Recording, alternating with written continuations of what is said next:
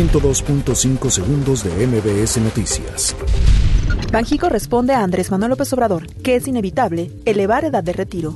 INAI pide al presidente entregar informe médico y psicológico. La Secretaría de Hacienda y Crédito Público impulsará ajustes a iniciativas legislativas en materia fiscal. Senadores condenan declaraciones de Barbosa sobre avionazo en Puebla.